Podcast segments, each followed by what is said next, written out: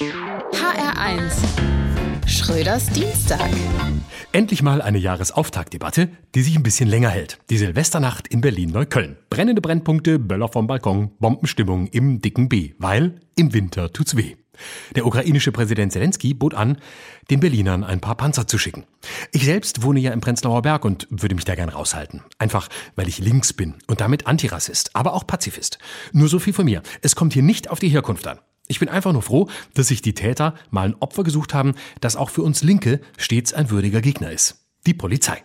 Es ist doch auch ein Zeichen gelungener Integration, dass man die staatlichen Behörden angreift, die einen permanent erniedrigen. Kleiner Tipp fürs nächste Jahr, gezielt Vermieter, Makler und Wohnkonzerne beböllern. Dann hagelt es Likes. Wenn Sie sich erinnern, 2015 hatten die Fachkräfte von morgen es noch auf unsere Frauen abgesehen. Da ist doch eine schöne Lernkurve zu beobachten. Wie gesagt, als Linker geht's mir nicht um Herkunft. Das Problem sind sozial abgehängte Männer. Vorsprung durch Penis, das ist vorbei. Und jetzt machen die Frauen auch noch, was sie wollen. Sind besser in der Schule, kriegen die besseren Jobs und entscheiden, ob und wann sie Kinder kriegen und auch noch von wem. Klar, dass diese Minderheitenmänner dann genau die Ordnung stören wollen, die schuld dran ist, dass sie so scheiße drauf sind. Sie verhalten sich also genauso, wie man es an ihnen kritisiert, nur eben völlig überzogen.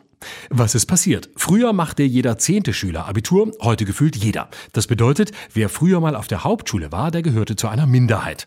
Aber diese verdammte Integration hat dafür gesorgt, dass heute so wenige Hauptschüler und Leute ohne Schulabschluss sind, dass diese paar Leute sich abgehängt fühlen müssen. Mein Votum, mehr Desintegration wagen, mehr Dummheit wagen. Weniger Bildung ist mehr Bildung.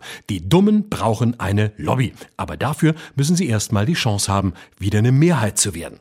Dann platzen auch die staatlichen Gymnasien nicht länger aus allen Nähten. Endlich wieder Bullabü, wem Bullabü gebührt.